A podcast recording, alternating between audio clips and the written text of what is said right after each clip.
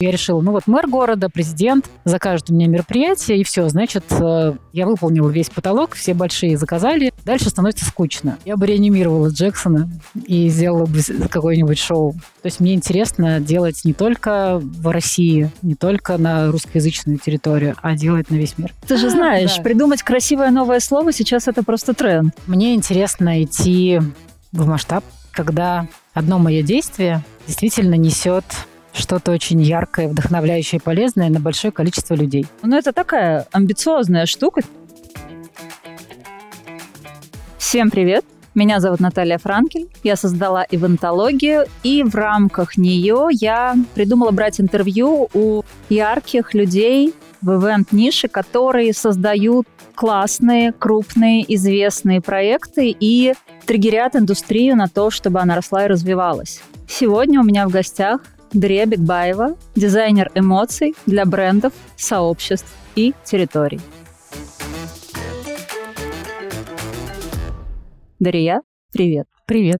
Дарья Бигбаева, дизайнер эмоций для брендов, сообществ и территорий, продюсер и организатор свадеб и других событий по всему миру автор первого иммерсивного образовательного шоу, созданного по технологии Education Plus Entertainments, проходящего в 17 городах мира. Посетила 95 стран, в 43 из которых творила ивенты. Одна из самых высокооплачиваемых ивент-специалистов СНГ. Спикер конференции TED, писательница, автор книг, в том числе бестселлера «Включите сердце и мозги», Дария – мама четырех детей. Ее большое увлечение – открывать в людях таланты и провоцировать на успех.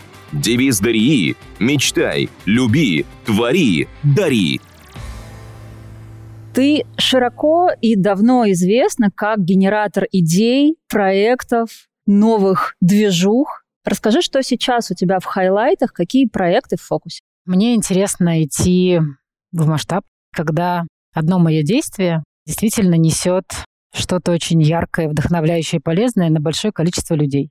То есть и меня вдохновляют события, которые действительно масштабные. Да, ну, то есть там на 3 тысячи человек, на 5 тысяч человек, на 10 тысяч человек. Ну, если мы говорим о событиях, да, мы говорим же все-таки про офлайн сейчас. Хотелось думаю, бы в основном, да. Думаю историю, потому что онлайн можно гораздо на больше. Я бы очень хотела пойти в большой шоу-бизнес. Ну, то есть в моих картах желаний есть, например, там концерт Бьонс или я приду. ушедшего Майкла Джексона. Я бы реанимировала Джексона и сделала какое-нибудь шоу. Я бы очень хотела поработать для Брэнсона, для Ричарда Брэнсона, и что-то для его компании создать в его авиалиниях или в его каких-то чокнутых идеях. Ну и плюс меня интересует география. То есть мне интересно делать не только в России, не только на русскоязычную территорию, а делать на весь мир.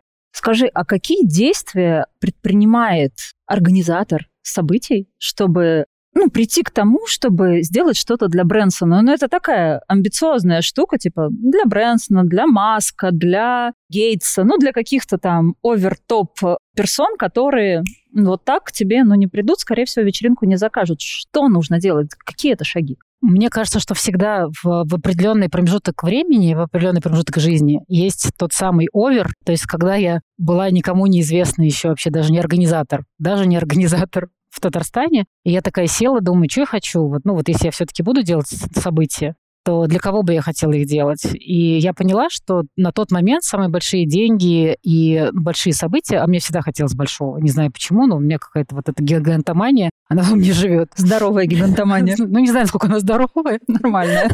Я такая думаю, так, все деньги в Татарстане у политиков. Ну, то есть, условно, либо в организациях Татнефть, Акбарсбанк, они при политические так или иначе. И я понимаю, меня там не знает никто. Как же мне до них достучаться, чтобы они у меня начали праздники заказывать? И я села, такая думаю, так, какая у них есть проблема? Логично. Э, я пока Ведь не знаю, проблемы. Да, но просто я говорю, я думаю, какая есть проблема? И где я могу их найти, так, чтобы они один на один со мной вдруг оказались. Какие-то первые вот эти политики, да, но большие люди. Не через их секретарей, через которых не Это пройдешь. безнадежно. Да, и я поняла, что офигенная точка – это бизнес-зал, в котором они встречают э, почетные организации, э, ну, какие делегации, Делегат. вернее, да. И на тот момент в Татарстане не было ни отелей, ни тюбетеек, ни шпичмаков. Ну, то есть э, индустрии туристической как таковой не было. И тогда я придумала встречу красивыми девушками у трапа самолета прям ну, с треугольниками горячими, сшила за последние деньги какие-то очень красивые татарские костюмы и сделала такую картинку, прям как сейчас помню, знаешь, нафотографировала, напечатала просто в обычной фотографии А4 лист, это даже не на принтере, и пошла вот по каким-то таким странным организациям, говорю, вам же нужно гостей встречать, а мы можем вот так красиво прямо у трапа самолета, договорилась с бизнес-залом, за полторы тысячи рублей мы выходили к трапу самолета, я сама очень часто выходила. А это по тем э, деньгам была какая-то ну, запредельная нет, сумма нет, или какая-то? Очень, это, оказывается, это был официальный прайс, что можно было в бизнес-зале купить выход к трапу самолета за полторы тысячи рублей. Это было официально у нас в Татарстане, в Казани можно было купить. Какая ну, классная они платили штука. еще за красивую девушку, за костюм, за треугольники. Ну, там, условно, эта услуга стоила 10 тысяч рублей. Я не планировала сильно этой услуги зарабатывать, но главная моя идея была в том, что нужно было найти их проблему и оказаться вот в тот момент, когда они сидят вот так, как мы сейчас с тобой сидим, они сидят в бизнес-зале, ждут президента, например, страны, который сейчас Скучают. на тот момент, да, прилетает. И нужно что-то делать. А рядом красивые девчонки, хихи-ха-ха, что вы еще делаете? А давайте мы еще обед сделаем для ваших гостей национальные, а давайте мы треугольники их научим лепить. Так мы начали общаться, и так у меня появились первые большие клиенты. Я считаю, что нужно попасть ну, там, в нужную точку, в нужное время и решить какую-то одну проблему вот в таком расслабленном ритме. Я думаю, что, кстати, вот интервью очень многие, это тоже хороший способ, брать интервью у больших людей и входить в доверие, а потом уже строить большие Решать планы. свои задачи. Да. И каждый раз там, или потом я достигла всего в Татарстане, да, чего можно было, не можно было, я решила я всегда себе ставлю, как я определю, что я достигла, да, я, я решила, ну вот мэр города, президент закажет у меня мероприятие, и все, значит, э, я выполнила весь потолок, все большие заказали, дальше становится скучно. Ну, то есть мне, по крайней мере, мне все время хочется куда-то дальше, потому что я понимаю, что я уже всем этим людям каждый день делаю праздники, я уже всех знаю как облупленных. Я думаю, что дальше? И случилось, как всегда, если ты сам не идешь дальше, случается нечто страшное. И да, дальше будешь... идет в тебя. Дальше идет в меня, да. То есть я родила третьего ребенка, случилась родовая травма, реанимация. Ну, там надолго, на полгода я в реанимации с ребенком. С одной стороны, это действительно ужасная история абсолютно, а с другой стороны, это прекраснейшая история, потому что это наконец-то было время, когда я могла сесть, никуда не бежать, не делать там миллион каких-то проектов в Татарстане. Проекты начали делать моя команда, да, с ошибками, да, с, там, с какими-то проблемами, но они стали их делать. Я получила время для того, чтобы подумать, что я хочу дальше. И как раз-таки тогда я подумала, я хочу работать за границей. Ну, прям хочу. Это хочу было 14 лет назад. Это было 14 лет назад, да. Хочу много путешествовать, одновременно зарабатывать. Хочу, чтобы весь мир мне был открыт. На тот момент мне было трое детей, один из них в реанимации. С одной стороны, у меня была картинка мира, что моя жизнь уже все. Ну, то есть я все, что могла, достигла, и теперь моя жизнь вот будет с больным ребенком и двумя другими в Казани. И дальше я не знала языков, у меня не было никаких профессий, я не закончила ни одного высшего образования. Ну, то есть я всю жизнь посвятила, вот я с 18 лет мама, да, то есть у меня не было возможности доучиться ни в одном институте. Я такая думаю, кому ты нужна за границей, говорил один голос. А другой говорил, да ладно, давай что-нибудь придумаем. Кому-нибудь да нужна. Да.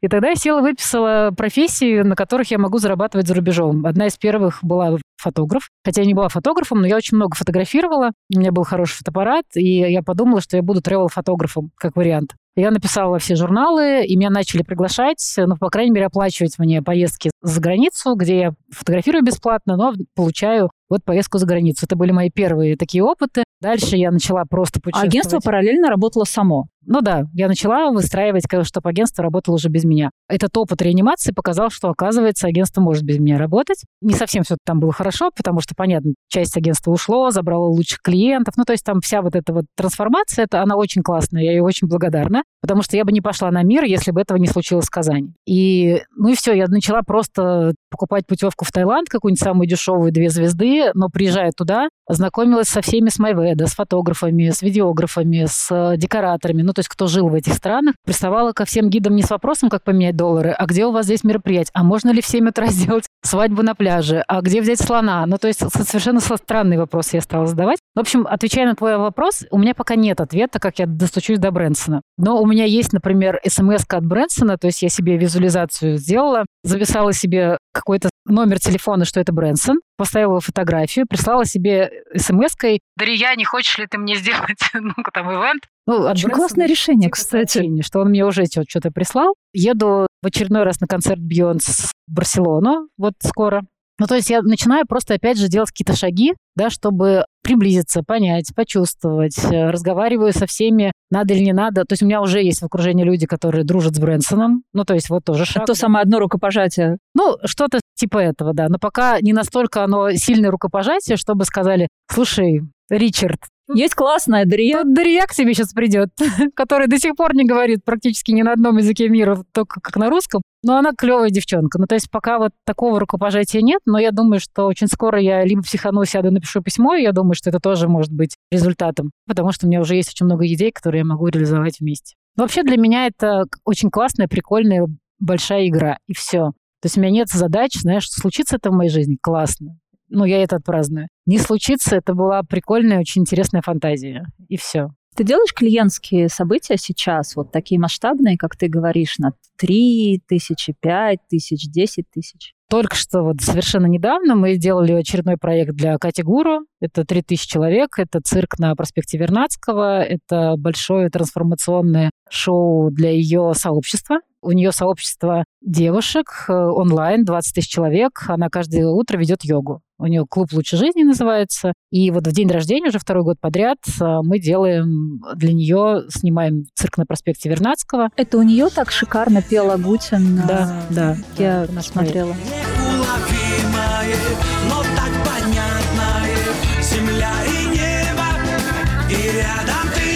ну и вот вопрос, как идти в большое. Катя пришла ко мне год назад с идеей просто отметить свой день рождения. Ну то есть у нее не было идеи делать это для сообщества. У нее не было идеи делать это настолько масштабно. Но я понимала, что Кате это понравится. У меня уже была заготовлена вот эта локация цирк на проспекте Вернадского, то есть я маньяк совершенно событийный, то есть я сегодня пойду в театр, я завтра пойду в театр, в промежутке, если у меня будет час, я пойду на какую-нибудь выставку. У меня очень большая насмотренность и в России, и по миру, и у меня всегда есть такая коллекция нестандартных локаций, на которых можно сделать что-то действительно вау. Не просто снять э, конференц-зал и пытаться в него запихнуть экран, свет, звук и так далее. Да? То есть э, я пришла в цирк на проспекте Вернадского, вернее, даже не я, а одна из девочек, она говорит, вот смотри, сколько там света, звука, экранов, э, пять сменных манежей. Ну, это действительно уникальная площадка, на которой никто не смотрит, как на ивент-локацию. Все смотрят, ну, цирк. Цирк — это слоны, там тигры, там воняет, туда ходят с детьми. Они и, орут? Да, и мучаются. Ну, то есть у всех ассоциация с цирком такая. Как у меня не очень ассоциация ну, какая-то. Да. А у меня все время, куда бы я ни пришла, я думаю, так, а как я могу из этого сделать ивент?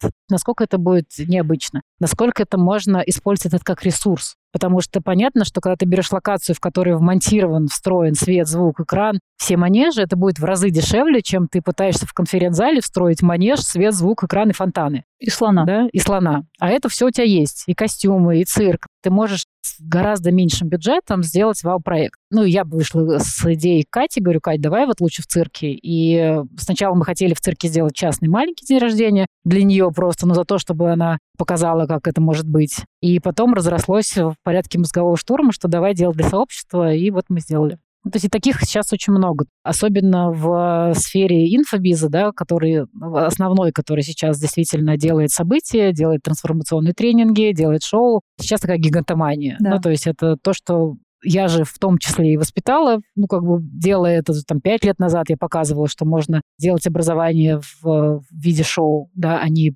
просто давайте послушаем умного спикера, да, а давайте все-таки будем сопереживать интересному сюжету и одновременно трансформироваться, учиться, и это гораздо интереснее. Ну, то есть мне интересно было всегда решать задачи. Сейчас это, слава богу, стало хайпом, э, модой, и мы сейчас с очень многими инфоблогерами, как называть, инфо инфобизом блогерами. Инфобизом, да. С классными ребятами делаем большие классные штуки. За эфиром ты сказала, что у тебя стоит очередь из клиентов на проведение событий. Расскажи, пожалуйста, как так получилось? Слушай, понятие очереди, оно относительное, потому что если я сейчас скажу, что я сделаю праздник за рубль, ко мне выстроится, я думаю, Тебе никто не поверит. Очередь. Это такая сомнительная история. Для меня больше, мы разговаривали немножко о другом, что я не делаю рекламы. Я действительно практически всю жизнь никогда не делала рекламу. У меня есть несколько там шагов, когда я все-таки инвестировала в свою рекламу или в рекламу своих бизнесов. Но, как правило, меня очень бережно передают из рук в руки. Как правило, а, со мной клиенты остаются, ну вот Катя Гура, она пришла на один проект, и мы с ней сделали уже три. Маша Фонина Галантер пришла на один проект, осталась со мной на полтора года от самых больших до самых маленьких. Первое, я действительно, наверное, выстраиваю отношения, скорее всего, умею это делать. Второе, я решаю у этих клиентов действительно очень много их задач. Ну, то есть я не только просто организатор, один из, а я все-таки делаю что-то большее. А вот что больше? Называю себя дизайнер эмоций. Ну, называть, ты же знаешь, придумать красивое новое слово сейчас это просто тренд. Это же не просто Для меня это не просто тренд, а для меня действительно это суть того, что я делаю, потому что я не организатор. Для меня организатор — это все-таки больше, знаешь, задачи координатора. Ну, то есть это тот человек, который нашел локацию, поставил нужного ведущего. с Заказал кейтеринг.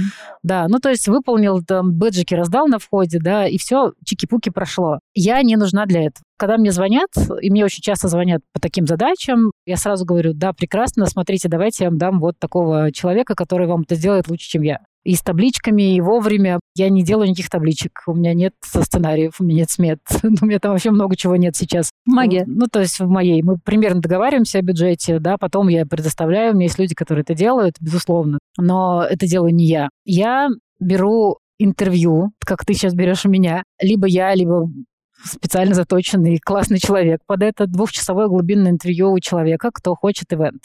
И по большому счету мы его отпускаем. Ну, то есть он может даже, ну, просто уже прийти на ивент, если он хочет, просто прийти гостем и дальше получить максимум эмоций и качественно организованный в том числе, да, но в этом интервью я считываю задачи.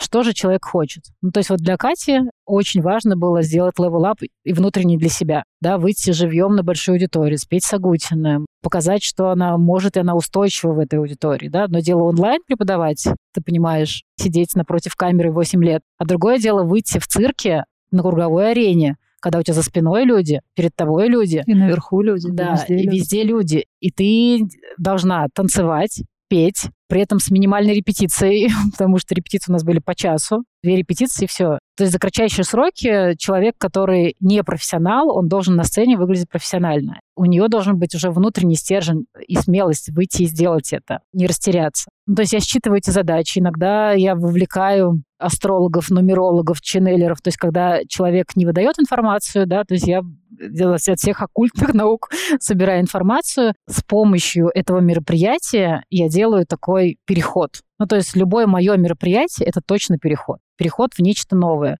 в новую себя, в любовь к себе, в новые отношения с, э, там, с любимым мужчиной, в новые глобальные отношения во всей семье. Семья объединяется. Или мэр города вдруг после мероприятия, до этого он думал, что он должен себе накапливать капитал, а после наших мероприятий он хочет сделать самый счастливый город на планете. Ну, то есть я понимаю, что мои события — это портал, это переход, и в рамках любого моего события происходит трансформация. И вот это я называю, единственное, что я нашла из вот мира, я смогла это назвать дизайн эмоций. Может быть, когда-то я назову это по-другому, но я решаю сложные задачи бизнеса или личные внутри ивентов. Ты выбираешь клиентов? Да, конечно. Ну, то есть я процентов 20 говорю нет. Почему? Либо это не моя компетенция. Вот как я уже сказала, люди от меня хотят, чтобы я вешала бэджики. При этом это не значит, что я их не вешаю. Если я нужна в данный момент вешать, я, конечно же, буду вешать, я даже могу помыть пол, ну, то есть и так далее. Это если вдруг такое случилось. Если мы не сходимся по ценностям, Ты это понимаешь в рамках вот этого Да. большого интервью? ну, либо в рамках интервью, либо мы начали работать, а потом человек показывает себя, что он не уважает мою команду, и он унижает мою команду. Ну, то есть вот так. Какие-то вот такие вещи, которые... Ну, на уровне ценностей. Да, на уровне ценностей мы не сходимся. Тогда я говорю нет. Возвращаясь к тысячам и многотысячам э, людей на событии, у тебя был форум, насколько я знаю и насколько я могу судить, он был успешен, прекрасен, перспективен, и ты его больше не проводишь. Почему?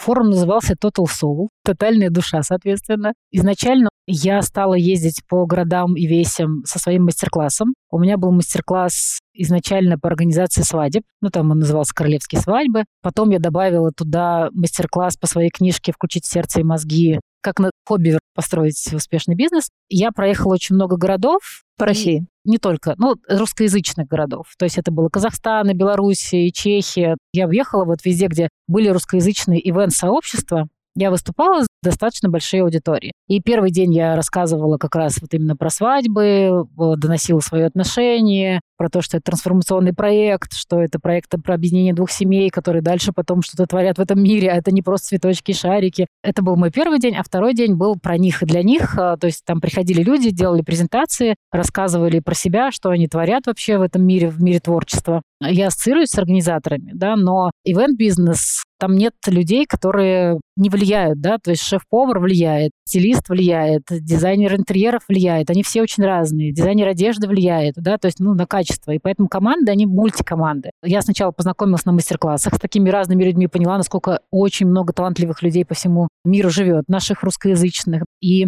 Дальше ко мне стали обращаться, а познакомь меня вот с этим, дай мне видеографа. Я там из Украины посылала видеографа в Белоруссию, там с Владивостока посылала кого-то. И я начала вот как... Хаб такой. Начала всех вот так, потом думаю, что мне их надо как-то объединить. И первый я сделала форум на 100 человек э, в Санкт-Петербурге, вот самых-самых таких, которых я больше всего любила, те, кто мне больше всего впечатлил. То есть ты их прям целево пригласила да, именно ну, их? То есть я, я их знала по именам, до сих пор их знаю всех по именам, я знаю, сколько у них детей, где они сейчас находятся, что они делают. Первый форум был вот, чтобы встретились вот эти качественно небезразличные люди в ивентах и друг с другом перемешались, чтобы я уже перестала вот этой свахой быть в конце концов. Пусть сами. Ну и плюс, чтобы мы поучились, чтобы мы в рамках этого форума сделали что-то новое, живьем пощупали, ну и кайфанули. Совместно как без этого? Провели. Да. Дальше каждый год это был типа X2, ну, то есть мы умножались все время. Это действительно был очень успешный проект. А, ну, то есть в ноль он был только первый год. Дальше это был и бизнес-успешный проект.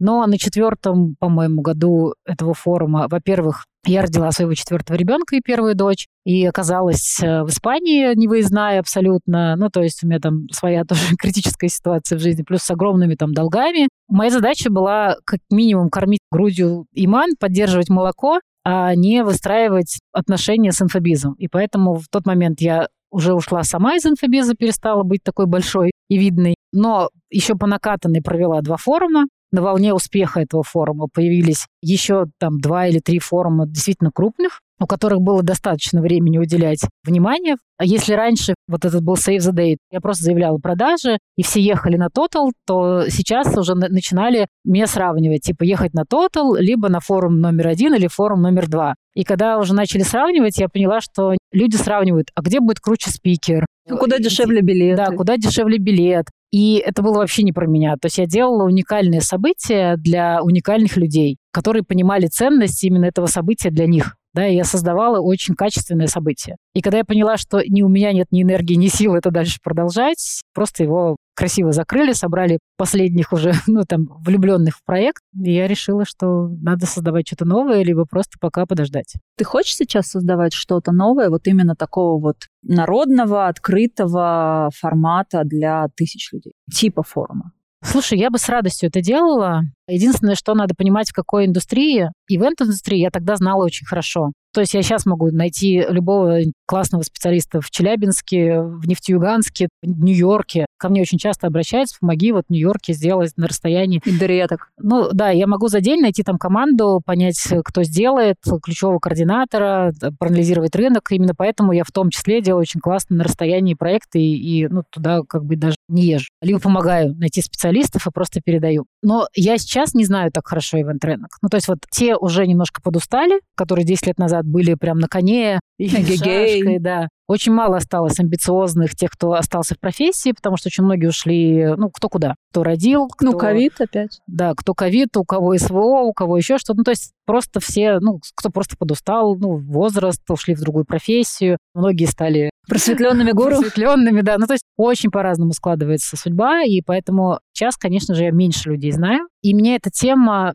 не так сильно волнует. Ну, то есть, если раньше она меня прям волновала, мне было интересно, то сейчас это мне не так интересно. А интересно создавать там, где интересно. У меня очень откликается женская тема, ну, то есть потому что я вижу, насколько сейчас проявленные классные женщины живут в нашей русскоязычной стране, территории, насколько много действительно интереснейших, талантливейших женщин. Мне очень интересна тема образования, но не просто образования, а edutainment, entertainment а и education вместе с ну, образованием через развлечения. Мне это прям очень близкая тема. Я бы сделала бы какие-то сообщества, форумы, встречи людей, которые делают вот это новое образование. И я была бы там одной из лидеров. Ну, мне бы захотелось быть в такой команде. Ну, и, и надо еще порыться в, в, в темах. Ну, то есть мне вообще, в принципе, интересно быть э, в сообществах. Ну, то есть я много работаю сейчас с сообществами, э, выстраиваем тоже в том числе, чтобы жившие аватарки, которые друг друга не знают, стали семьей. Вот это мой функционал прям. Ну, то есть я это делала уже неоднократно, и они действительно становятся семьей, ездят друг другу в гости, помогают друг другу, поддерживают, делают классные проекты. И в этом моя сила. Ну, то есть я сейчас больше захожу в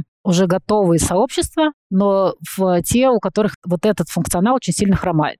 Делается событие раз в году, да, дальше что с ними делать, никто не знает. Или делаются запуски, тренинги онлайн-образования, а как сделать так, чтобы они дружили, чтобы это была клубная история, тоже, ну, никто не знает, как это делать. Я знаю, я умею. У тебя есть огромная аудитория в подписках. Где-то я читала порядка там 300 тысяч человек у тебя есть в рассылке. Как ты с ним взаимодействуешь? Никак.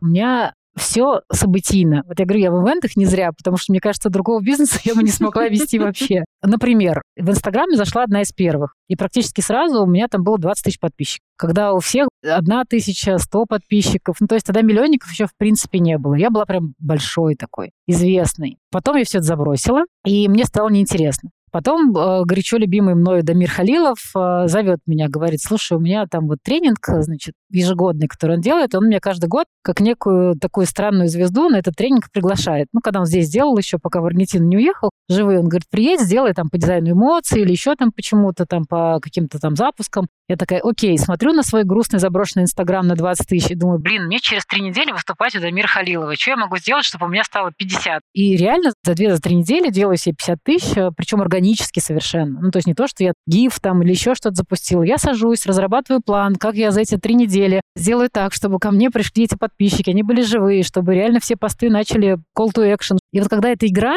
я запускаю... Тебе я... прикольно. Да, мне прикольно, я показываю результат на своем выступлении. Вот, смотрите, вот что я сделала, вот мои шаги, вот реальные там прямые эфиры, вот мои посты, вот я делала так, чтобы там какое-то перекрестное пыление, придумала какую-то новую методологию, как сделать так, чтобы это запустить. Все, я это сделала. Потом такая, ну все, ладно, сделала же.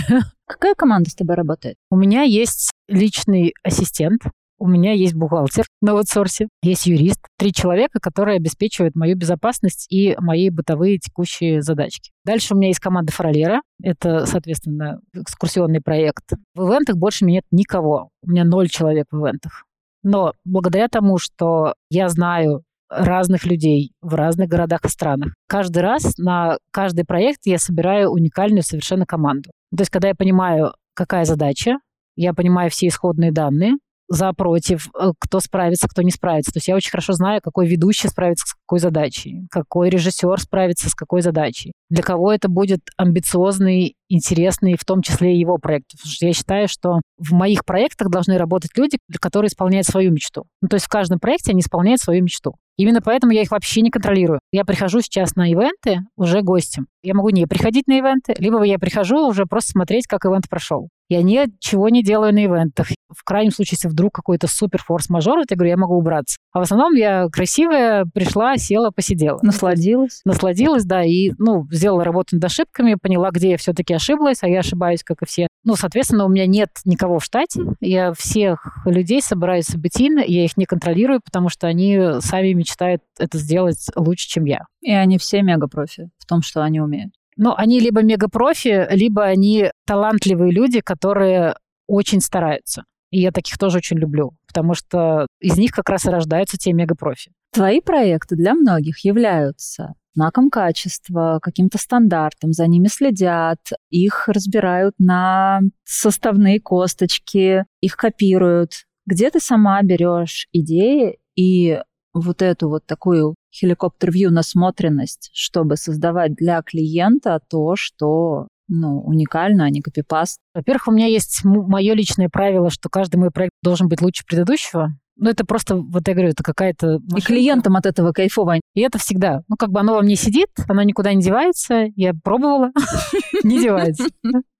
Начнем с этого. Это так работает. Да. Второе. А у меня огромная насмотренность. Ну, то есть я говорю, я зависима прям. Я событийно зависим. У меня вообще нет календаря. Ну, то есть я не веду деловой календарь. Сегодняшнюю встречу — это единственное, что я записала, привязанное ко времени. Все остальное у меня не привязано ко времени вообще. Но я заношу в календарь только те события, на которые я хочу попасть. Ну, то есть, например, там, Burning Man у меня до сих пор стоит из года в год. Понимаю. Да? То есть я не попадаю пока на него по каким-то причинам, но он у меня там, когда следующий год Burning Man, когда начало старт продаж Burning Man, я прям это ставлю. Да? И плюс у меня есть очень много событий странных совершенно в мире, на которые я хочу попасть. И приезжая в любой город, я сразу мониторю, какие есть выставки. Особенно сейчас прям, ну, в России просто кишит, знаешь, вот этими интерактивными выставками, да, только что был там русский балет, Балабанов, прекраснейший совершенно в Питере, Москва и так далее. В Новосибирск я приехала, я пошла на конька-горбунка, казалось бы, конек-горбунок, думаю, ну, что, куда я иду, самоворчу. Но пришла, это офигенный оперный театр, который меня вдохновил невероятно, да, там конек-горбунок, это просто какая-то новая 3D-технология, ну, то есть то, что там идет, это всем надо съездить на конек-горбунок теперь в Новосибирск. Выезжаем. Да-да-да. Я событийно зависима, и я их заношу в календари, и я все время сканирую пространство на тему событий и на тему пространств. Ну, то есть я считаю, что успех э, события в первую очередь изначально из грамотно выбранного пространства. Как только ты его выбираешь, да, вот эти знаменитые коржи-воржи у меня, когда я там делала свадьбу в коровнике, например, вот насмотренность совершенно разных масштабов, совершенно разных форматов, локаций и событий. Вот это, наверное, ключевое, почему мои события не похожи ни, ни на какой другой. Потому что очень мало людей, кто увидел столько, сколько видел я в этой жизни. Ну, а дальше уже, ну, Дюсалей — это мой большой поклонник, да, там все, вернее, я большая поклонница Дю Солей. О, хорошая оговорочка! Запиши в карту Хорошая желаний. оговорочка!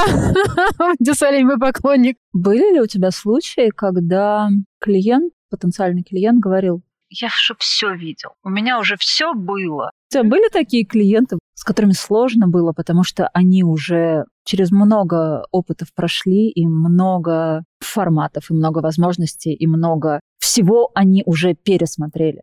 Слушай, у меня не было такого клиента, хотя все мои клиенты очень балованы. А Галя ваша балована. Ну, соответственно, и политики, да, все были всегда, ну, балованы тем, что у них есть бюджеты, они их на что-то тратят, и они считают, что это вау, пока не встретят меня. Вот, потому что, когда они встречают меня, понятно, что у них уже не хватает ни бюджетов, ни фантазии. Не вау. Не вау, да. Ну, то есть то, что они делали, оказывается, это не вау. К сожалению, у меня таких клиентов еще не было. Ну, то есть вот те, которые пришли и сказали, вот у меня все было, удиви меня. Для меня был самый сложный проект это Африка. Вот это был действительно сложный проект, потому что это месяц, чужая страна, в которой нет даже воды. Мы везли воду, мы везли сцену, мы везли кухню, мы везли барбера, мы везли все. И это ковид. Ну, то есть вы понимаете, Мгм. что это 70 человек гостей и 70 человек команды, которая приехала со всего мира. Ну, то есть и попробуй привези их в одну точку, Это тогда, когда все было закрыто? Тогда, когда только-только начали открывать.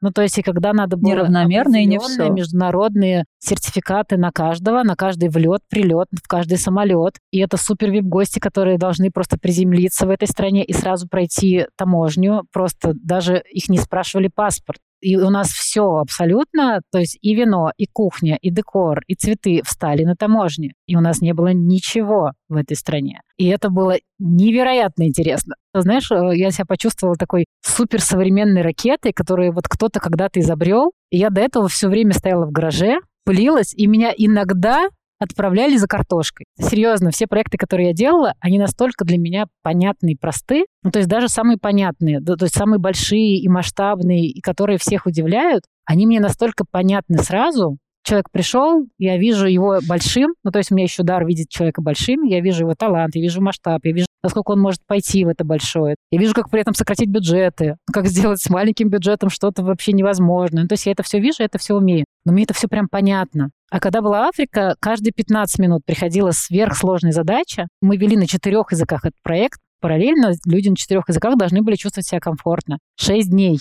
Проект шел шесть дней. Ну, то есть это не один день, это не вечер, а это шесть дней. А что за гости. мероприятие было? День Свадьба. Рождения? Свадьба. Свадьба была, да. И там были сверхсложные задачи везде, то есть по любому пункту. И надо было на этих всех четырех языках очень быстро отвечать на вопросы. И плюс это месяц всего. Ну, то есть всего месяц, да, на этот проект. И клиент э, был такой, который требовал ответа мгновенного на его языке, на котором я не говорю. Ну, то есть это еще важно понимать. И это было настолько классно. Ты работала с переводчиком?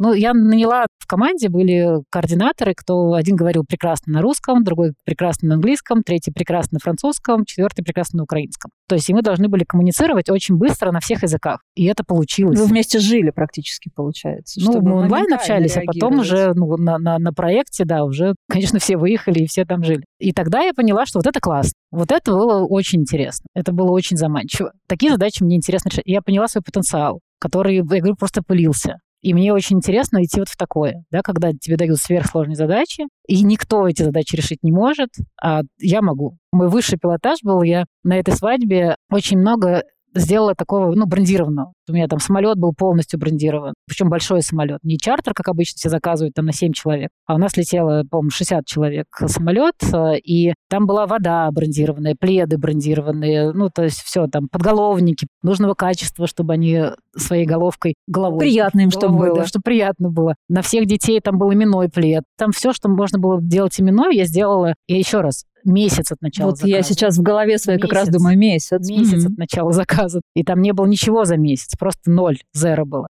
И я придумала, значит, когда была на осмотре отеля, что нужно на масло, масло, обычное сливочное масло, что нужно, чтобы была калечка с логотипом свадьбы вот на это масло сверху. Я считала, что это вот просто высший пилотаж будет. Ну, кроме того, что у нас мячик был футбольный с логотипом, там, ну и все было с логотипом. И девочки у меня потеряли, значит, эти калечки. Ну, то есть они куда-то исчезли. И, казалось бы, калечки таможня стоит, все рушится. Ну, у моих девчонок, которые координатор. А я методично... А у тебя калечки? А у меня калечки. Я методично в чат пишу, где калечки?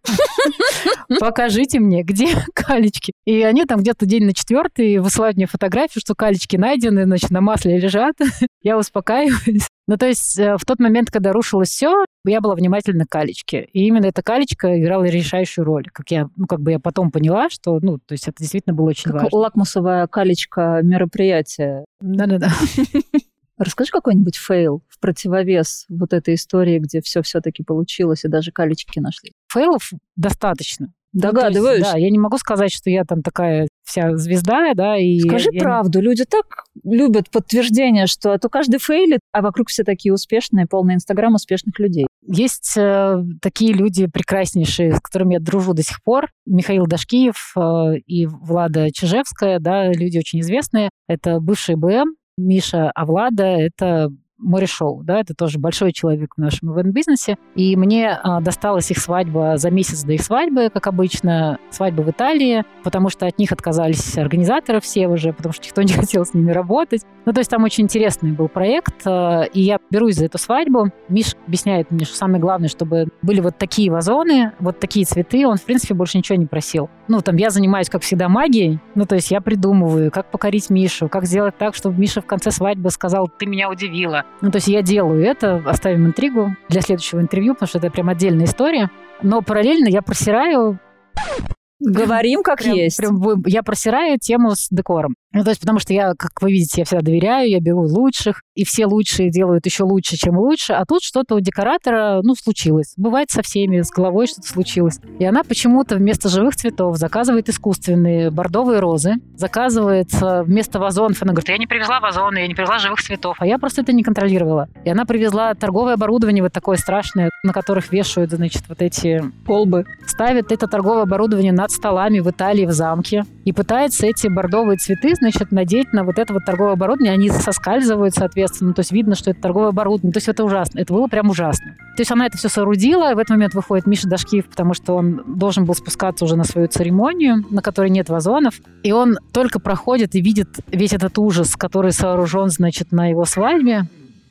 И он проходит, спускается вниз, в этот момент э, дует ветер, и это все падает. Там гости это не видят, Но жених видит. И жених тоже это не видит, но он видел этот ужас до. Ну, то есть там церемония на внизу, он видел этот ужасный декор до. И мы начинаем очень быстро все это дело выкидывать в море, потому что это остров, распределять эти ужасные бордовые цветы по краям. А заказ же был не на бордовые розы, я правильно понимаю? Бордовые розы, но живые должны были быть в классических итальянских вазонах. Миша так хотел. Ну, в общем, это реально моя ошибка. Ну, то есть это же я собираю команду, это же я. То есть, ну, можно бесконечно валить на декоратора. То есть в этот момент у меня был вызван девочка, которая очень хотела снять про меня документальный фильм. И там еще... Для документалки отличный момент, да, я считаю. Итальянцы пообещали, что это будет большой экран. Ну, то есть прислали мне картинку экрана, а когда я приезжаю, они вдруг вешают, значит, на стену замка мятую грязную ткань. Ну, то есть не экран, а просто прям реально мятый грязный баннер такой на, на стенах замка. И я, значит, подхожу, говорю, это не экран, это мятая грязная тряпка. Эта девушка, которая в Италии координатор, она берет и пытается, значит, утюгом гладить, значит, этот экран.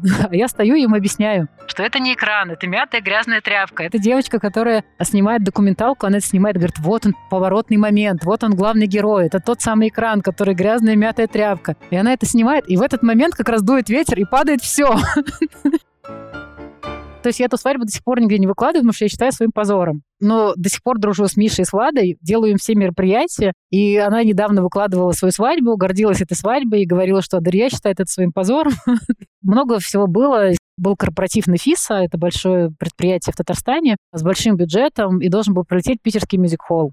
И это основа всего шоу. Ну, то есть с их э, всеми перьями, костюмами. И в итоге прилетает мюзик-холл, но не пролетают костюмы. В смысле, они по дороге потерялся Просто багаж? не вылетел самолет. То есть один самолет вылетел, плохая погода, 26 декабря. Самолет с артистами вылетел, а самолет, куда погрузили весь груз, просто не вылетел. Ну, то есть он вылетел на следующий день, а на следующий день понятно, Уже что ничего он не никому надо. не нужен. И у меня оплаченный мюзик-холл, вот эти прекрасные девушки с длинными ногами, с красивыми грудями, но без костюмов, просто вообще ни одного костюма. И такой клиент, у которого весь проект построен на мюзик-холле, который здесь, но у которого нет ни одного костюма. Это тоже был такой фейк. Это как-то решилось? Мюзик-холл не выступил, мы заменяли казанскими коллективами. Я на себя взяла ответственность за то, чтобы продать этот мюзик-холл другому клиенту и вернуть гонорар. Такая многоходовочка, ну, как бы, ну, окей, бывает.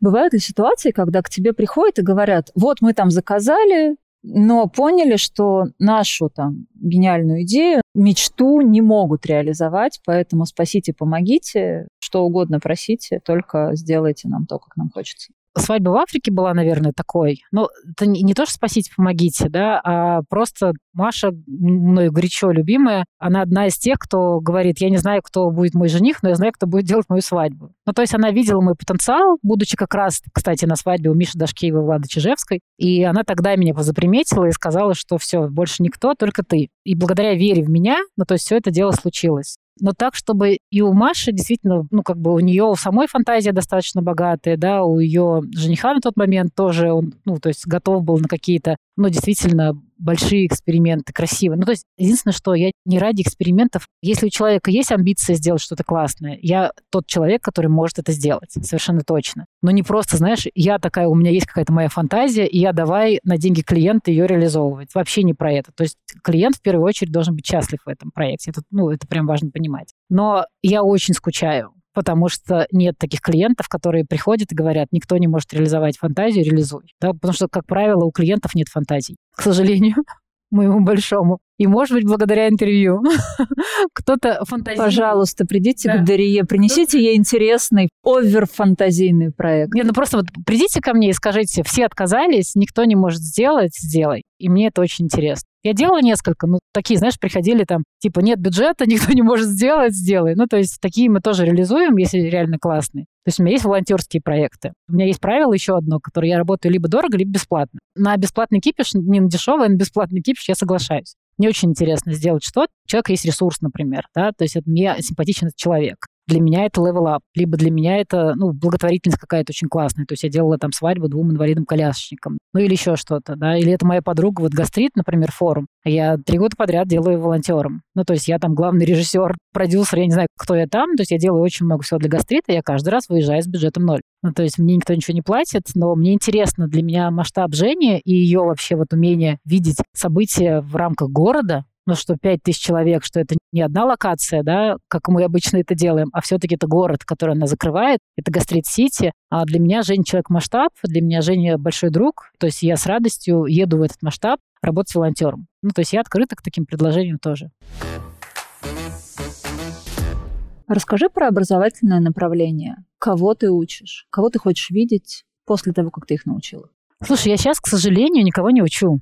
Или к радости, не знаю. Нет времени? С рождением Иман и с этой ситуацией, которая случилась в моей жизни, я закрыла это направление по причине, что просто не могла. Ну, не справлялась э, физически, да, не с кем было оставлять ребенка и так далее, да, я была далеко. А потом, когда вернулась уже в Россию, как будто, знаешь, поезд ушел. Какое-то у меня такое внутреннее ощущение, да, что я ну, потеряла свои позиции. Опять выйти, ну, там надо напрягаться, опять собирать команду, я не хочу. Ну, то есть пока вот так. А чем подкреплено это ощущение? Появились блогеры-миллионники. А Ой, ну там, все теперь. Ну там все. Ну бывает же, у всех же у нас есть внутренний какой-то... Внутренний блогер-миллионник. Внутренний недоблогер-миллионник. Блогер-недомиллионник.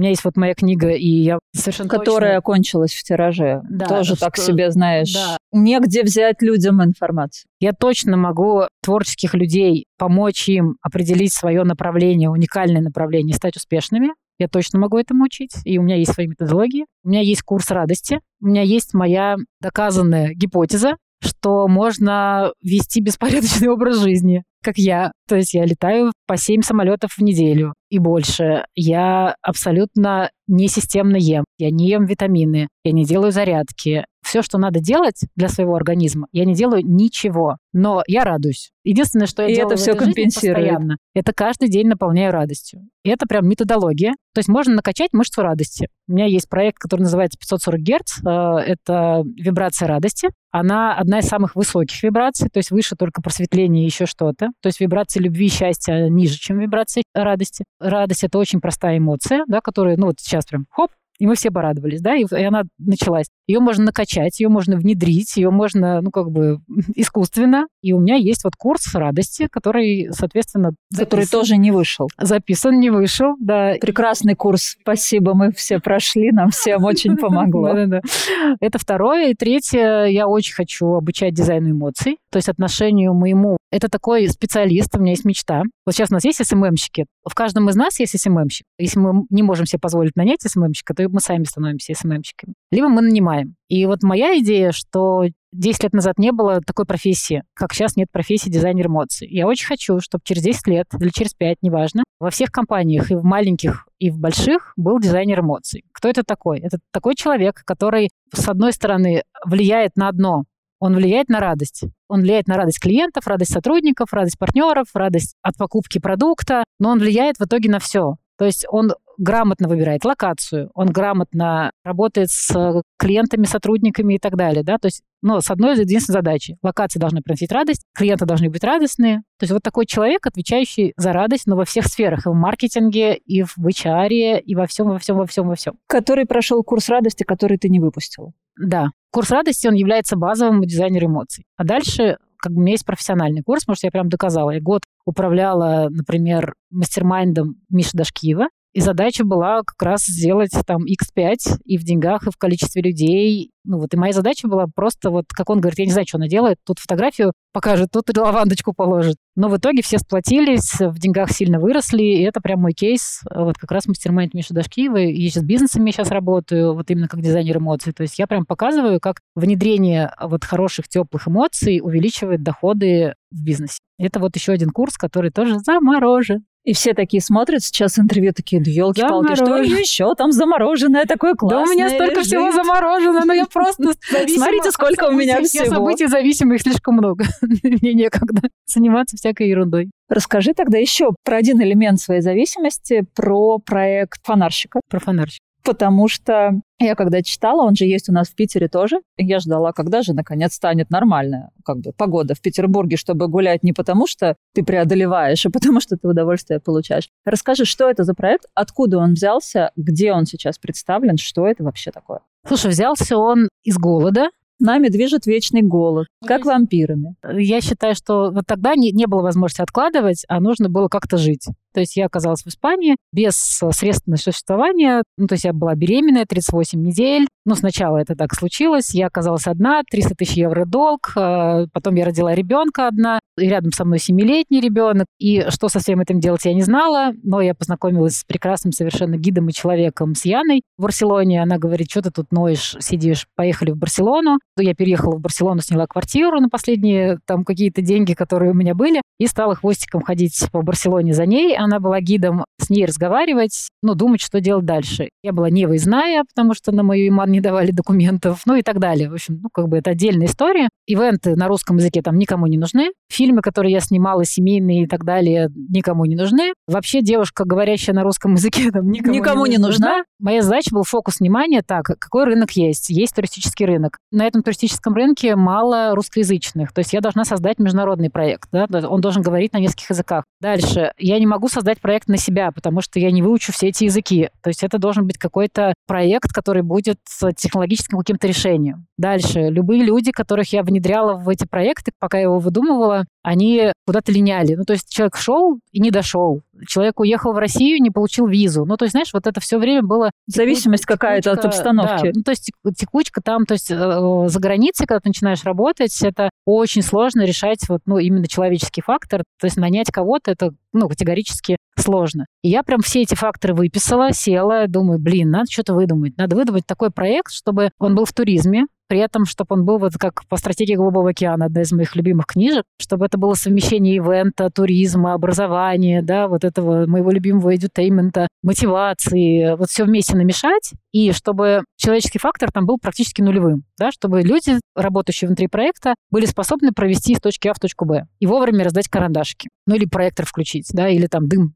ну, какие-то простые все равно задачи достаточно. Так э, вместе и благодаря Яне Ильманович вместе с ней, да, вот в диалоге с ней родился этот проект, родился фонарщик. Э, фонарщик до этого был, ну, как бы как раз на моем форуме сделали мюзикл, и я там была фонарщиком, ну, то есть этот герой еще оттуда вышел. И придумался герой, который освещает путь, который, ну, то есть рассказывает о людях, живущих в этих городах. Придумалась бизнес-модель, которая работает без меня. И так вот он начал ходить сначала в Барселоне, потом в Москве, потом в Казани, потом, так как я не могу без амбициозных профессиональных мечт, да, то есть я себе придумала, что я хочу. Я хочу, чтобы во всех городах мира открылся фонарщик, ну, в крупных городах, так же, как бас-туристик. То есть, ну, если сравнивать, я все время так, с кем я хочу сравниться. Ну, то есть мы в каждый город приезжаем, где вот ездит вот этот автобус, также должен ходить фонарчик. Разными темпами в 16 городах мира мы открылись, но где-то продавались, где-то это был просто моя инвестиция, чтобы просто точку географии по-честному. Я просто ставила точку там Лондон, Эдинбург, Ницца, Париж. Ну, то есть ни копейки денег мы там до сих пор не заработали, но зато